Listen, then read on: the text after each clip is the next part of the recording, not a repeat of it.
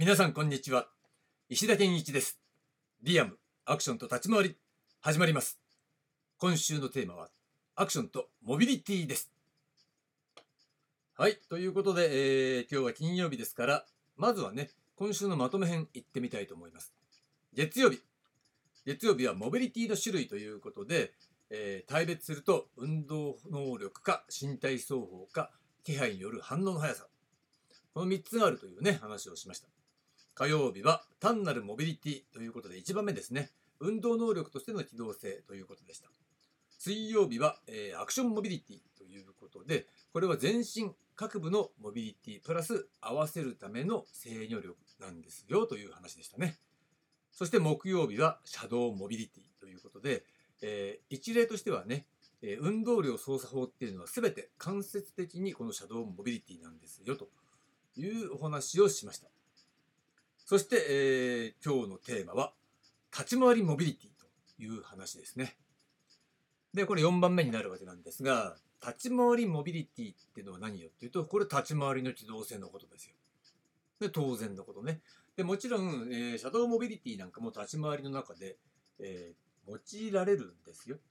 だけど、それは、えー、なんだろうな、いわば、隠し技みたいなところね。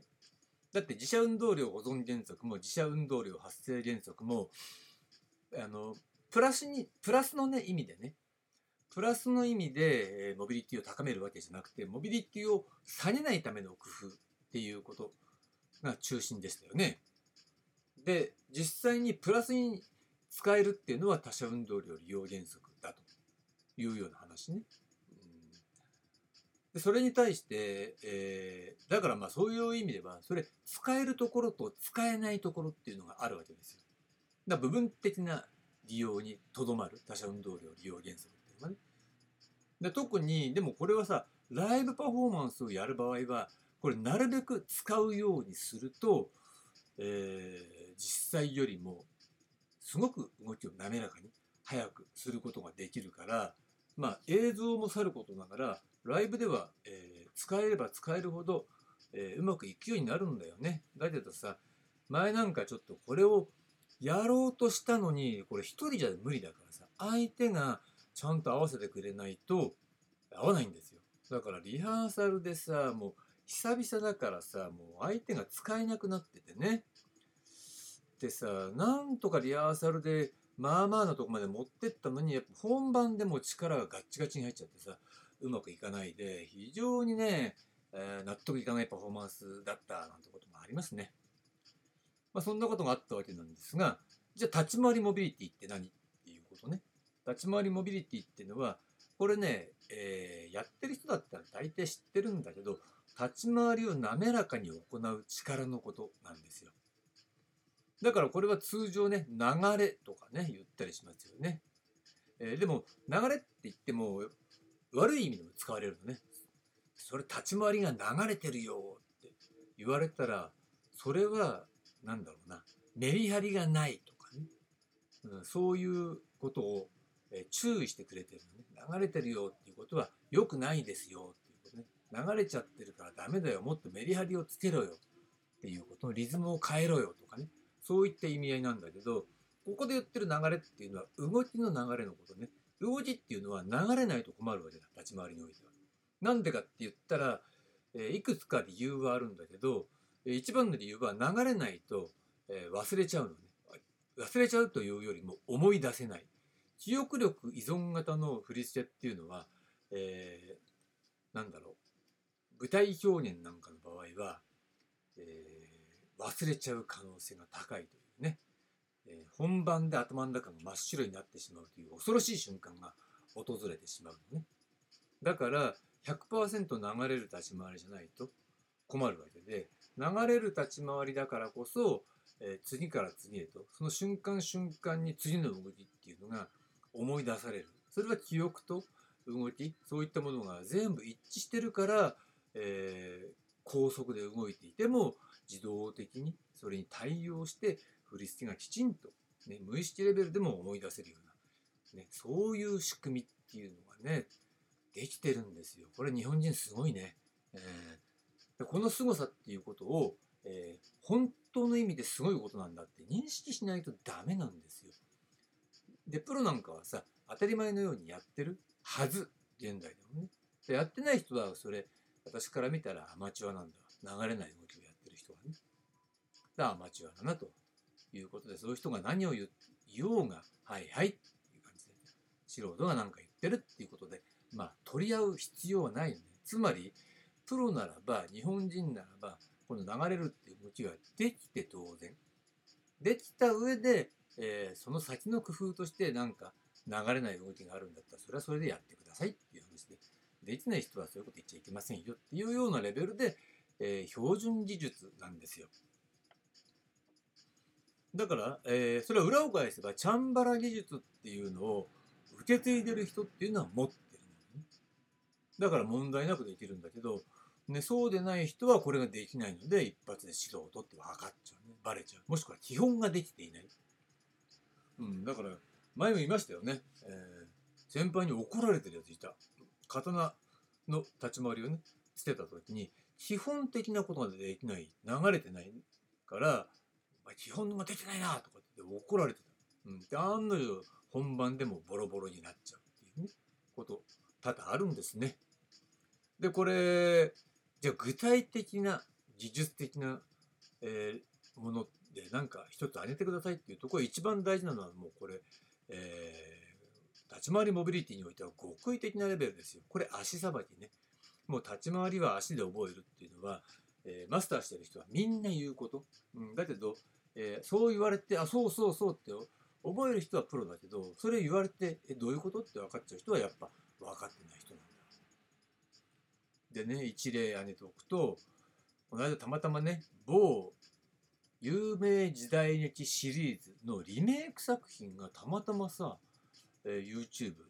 のね、リコメンドのとこにあって、え、こんなのやってるんだって思って、えーちょっとじゃあそのオーラスのね、あの成敗のところの立ち回りどんな風にやってんのかな見てみようと思って見たんですよ。で、誰がやってんのっていうと、これ某、えー二世俳優の、えーお兄さんの方ね、えー兄弟で二世俳優の人がいるんだけど、そのお兄さんの方がやってたんだけどさ、これがひどいんだわ。で、どんな風にひどいんですかっていうと、足さばきができていないのね。だから、せっかく主役でどっしり構えてやんなきゃいけないのに、バッタバタしてるの、足が。だからもう全然見栄えがしないんだよ。で、本人は一生懸命さ、ダイナミックな、この豪快な、豪傑の芝居みたいなものをね、やっていて、刀も大きく動かして、おれーみたいな感じでやってるんだけど、足さばきができてないからバタバタしちゃってて、およくそれでね、振り付け覚えられてるなって思っちゃうからバッタバタしてるわけ。で、なんでバッタバタしてるのって言うと、まず力が入りすぎね。うん、体に手に力が入ってるからそれでバタバタしちゃう。なんでバタバタしちゃうって言うと力が入ってるとやっぱりスタンスとかさ体勢が安定しないからそれでバタバタしちゃうわけだ。あと振り捨てでいっぱいいっぱいなんだろうなって感じね。こっちから来るのを右に払って左で払ってとかっていう形で。手って言いながらもさ振り捨てのことを手って言うでしょ？だけどハンドじゃないんだよ。ハンドの立ち回りっていう意味じゃないのね。だから振り捨ては足で覚えるんだけどそれができてないから手で覚えるか頭で右左とかさで手差で切って払って避けてみたいなね感じで覚えてるからいっぱいいっぱいで足がついていかない。で3番目は、えー高低差などがハンデとなってるっていうふうに見えたね、えー要するにさなんだろうあれ縁側みたいなとこもう立ち回りに使ってるわけだね、そうすると階段状になってるとこもあったりするでしょ。そういったところを登りながら、えー、その縁側っていうかさ、廊下、ね、登って立ち回りしてそこから降りてなんていうさ、その高低差を使った立ち回りっていうのは変化がついて非常に見栄えがするはずなんだけれども、そういったのもあるから、あの、安定しないんだろうね。バタバタしちゃってるんだろうね。ということ。ね、これが、あの、悪い例で足さばきができていないとせっかく主役やってんのにね。でそれね第1話目だったんですよ。だけど第1話でそれだったらその先見ないからね。だから私もそれ見てません。その後まあ、ワンクールぐらいはやったんじゃないかなと思うから後半戦うまくなってるのかもしれないけどね。